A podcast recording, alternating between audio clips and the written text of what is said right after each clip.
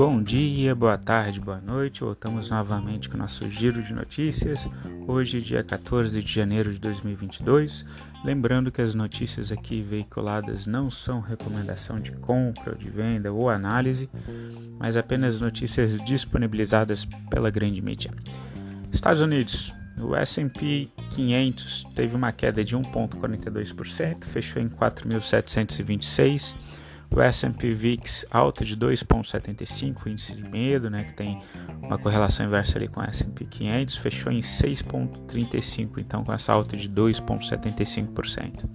O Dow Jones, queda de 0,48, fechou em 36.114.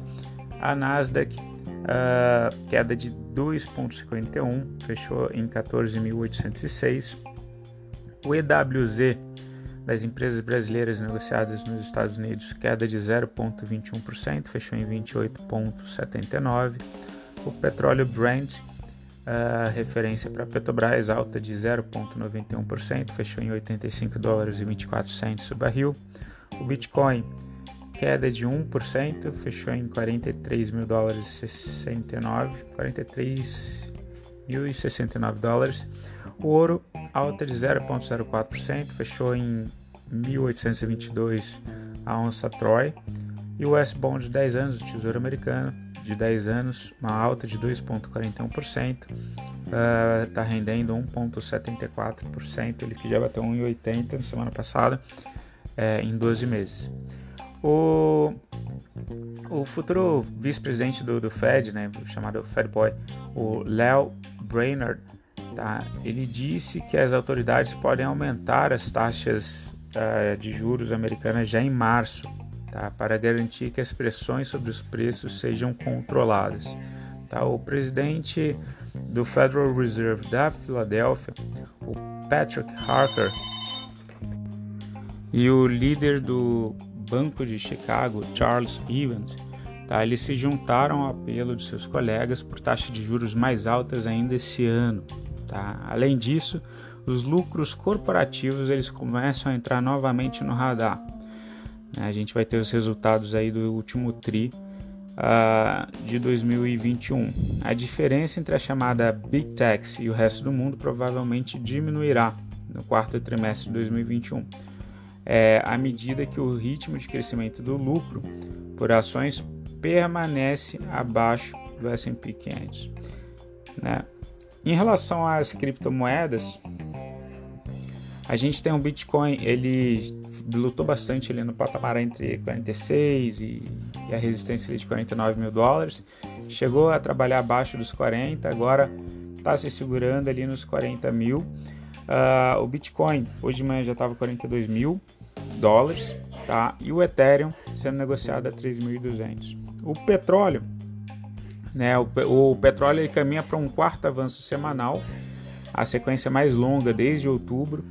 E aí tem alguns fatores, né? Tanto a Rússia se envolvendo com os conflitos no Cazaquistão, e aí o pessoal com temor de, de, é, de, de que tem, se tiver alguma sanção contra a Rússia, ela vá é, como contramedida aumentar o preço do gás, ainda mais no inverno é, da Europa. Então, por isso que os países europeus não costumam interferir muito ali nas questões da Rússia, principalmente no inverno né, com esse receio de que a Rússia vai lá, a Rússia que é a fornecedora de gás para a Europa, ela simplesmente aumente os custos.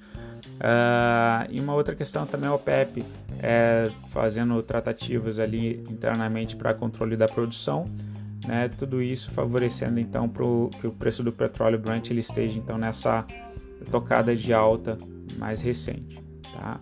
Na Ásia, a China CSI 300 queda de 0,82%, fechou em 4.726. No Japão, o índice Nikkei uma queda de 1,55, fechou em 2.707. Na Coreia, o índice Kospi queda de 1,36. No Hong Kong, a HK50 queda de 0,15. Na Ásia, o Banco da Coreia elevou a taxa de juros tá, nessa sexta-feira pela terceira vez nos últimos meses. A rara e alta consecutiva tá, provavelmente indica também então é que lá na Coreia o líder Lee Yu-yo tá? não quis pagar para ver, já antecipando o ciclo sul-coreano após sinais recentes de que o Fed também vai aumentar a taxa é, de juros por lá. Lá a gente está numa banda de 0 a 0,25, a taxa de juros lá ela funciona numa banda, né? É, então eles estão com juros real negativo, né? Porque a inflação está correndo parte da rentabilidade. E aí, recapitulando, o Fed provavelmente vai fazer três aumentos é, em 2022, três aumentos em 2023. O que que isso tem repercutido ali, então, até justificando a, a, volta das bolsas americanas, né? O pessoal começa a realizar as posições de renda variáveis ali nos países centrais, né? Vai deslocando dinheiro para renda variável. E um fenômeno que a gente vai ver um pouco mais à frente é que uh, esses investidores também eles acabaram fazendo algumas uh, aportes em países periféricos, tá? como o Brasil. Né? A gente teve uma entrada essa semana muito forte de dólar na bolsa. Né? A gente vai ver lá embaixo que os estrangeiros estão bem comprados no mini índice e isso é um fenômeno global. Ontem eu postei no grupo uma reportagem da Bloomberg e da Investing falando justamente isso, que a, a perspectiva é que o dólar pelo mundo afora tá? por essa entrada, principalmente nos países periféricos, é, é de queda, inclusive. E a gente vai ver que os estrangeiros eles ficaram short no mini dólar mais à frente. Tá? Voltando, na Europa, tá? o estoque 600, 482 pontos, teve uma queda de 0,78. Na Alemanha, o DAX 30, queda de 0,81. Na Inglaterra, o FTSE 100, queda de 0,13, fechou em 7.554. Na França, CAC 40, queda de 0,80, fechou em 7.143. Na Europa, então, a maioria da bolsa de valores eles operam em queda, em meio ao clima de incerteza em relação é, como a economia global ela vai reagir tá, aos, aos apertos monetários ali dos Estados Unidos. E os investidores europeus eles também monitoram a escalada das tensões então ali entre a Rússia e os Estados Unidos tá? devido ao impasse envolvendo a ameaça, né, as ameaças de ação militar da Rússia é, na Ucrânia, tanto na Ucrânia, eles já estavam fazendo alguns cercos ali na Ucrânia, mas também no Cazaquistão.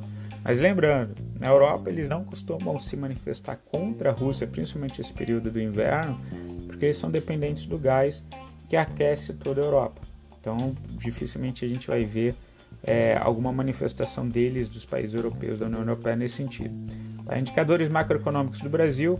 É, por aqui a decisão do presidente Jair Bolsonaro tá, de dar poder à Casa Civil na execução do orçamento de 2022 tá, é, tá muito alinhado ali ao fato da gente ter o Ciro Nogueira, que é do PP, tá, é responsável pela Casa Civil e ele é uma pessoa notória é, dentro do Centrão é uma pessoa relevante dentro do Centrão. Então, com essa movimentação, o Jair Bolsonaro está querendo apaziguar todos os ânimos e dando poder ao Centrão, pensando na continuidade de eleição dele. Então, ele vai deixar o orçamento para 2022, deixando com o Ciro para que o, Centrão se, se sinta atendido nos pleitos deles, é, financeiros, de emendas parlamentares, enfim, e que com isso ah, ele consiga ter paz uh, pelo menos no Congresso, no Senado está um pouco mais complicado, mas para ele conseguir uma, uma reeleição.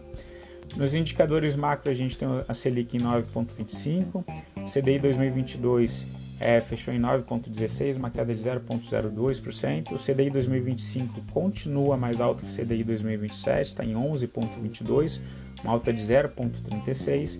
E o CDI 2027 está em 11,15, alta de 0,18. Então continua o CDI 2025 mais alto que 2027, demonstrando esse risco tanto fiscal quanto eleitoral para os próximos anos, né, para um período mais curto. Tá?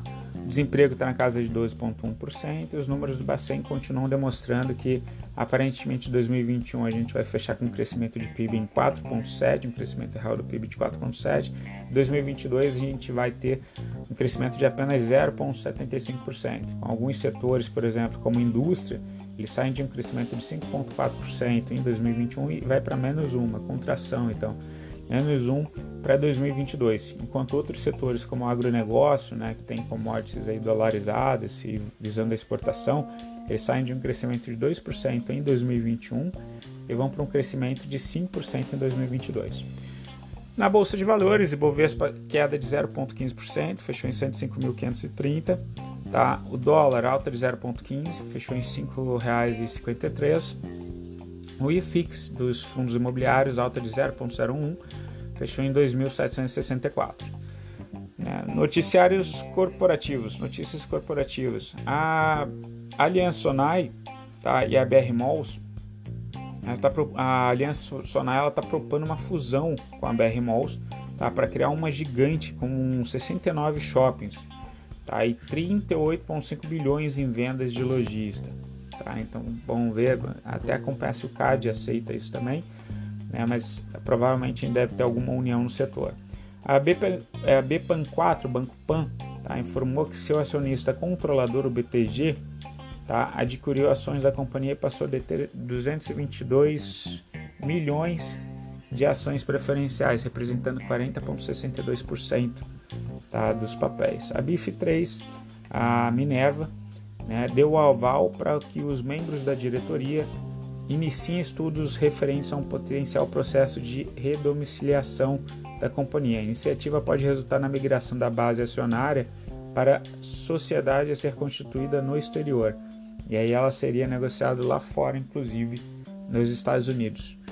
Tá? Então Minerva pode ser que ela venha a ser listada lá fora também. BID11, Banco Inter, apresentou ontem a nova versão de seu aplicativo é, pra, de Internet Banking. Tá?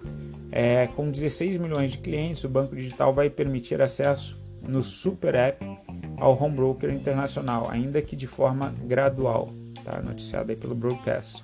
A CVC, companhias de viagens, né, suspenderam tempo, as temporadas de cruzeiro no país, de, é, no país até 4 de fevereiro. Tá? A decisão em função aí da nova variante do Covid. Em relação às commodities, uh, uma notícia interessante ali na Notícias Agrícolas, né, que ressalta que apesar dos atuais patamares elevados dos preços da roupa de boi, consultor alerta para disparada no custo de produção e risco de perda da renda do produtor. Então, pode ser que isso também favoreça a um, uma continuidade do aumento no custo do, da arroba. Tá? O boi gordo tá? ele teve uma queda de 0,03%, está fechando em 336 reais a arroba. Mas se a gente tem um aumento de custo na produção, provavelmente isso vai implicar também no custo final da arroba. É, o milho, alta de 0,68%, está fechando em R$ 96,50 a saca. Em relação à posição dos estrangeiros, que foi o ponto que a gente falou no início, o fluxo cambial tá, do Banco Central mostrou que entre a primeira semana de janeiro e a segunda semana, a semana presente de janeiro, tá, a gente teve uma entrada de cerca de 8 bi de, no fluxo cambial é, pelos estrangeiros. Então, uma entrada muito, muito significativa de dinheiro estrangeiro no Brasil. Tá? E essa reportagem que foi ali na parte escrita corrobora isso, no sentido de que é, provavelmente os investidores lá fora vão buscar um vão ter um apetite maior ao risco em alguns países emergentes. Uma coisa que chama a atenção ali nos mini contratos é que é, os estrangeiros vinham mais ou menos no patamar de 32 mil mini contratos de dólar na ponta compradora, desceram para o patamar de 16 mil mini contratos de dólar na ponta compradora e agora eles são vendidos em 29 mil mini contratos do dólar, enquanto eles estão comprados em 117 mil mini contratos do índice. Então, geralmente, quando isso acontece, é porque estão acreditando então mais na alta né, do mini índice do que no mini dólar. Então, 117 mil mini contratos do índice na compra na ponta compradora e 29 mil vendidos do mini dólar.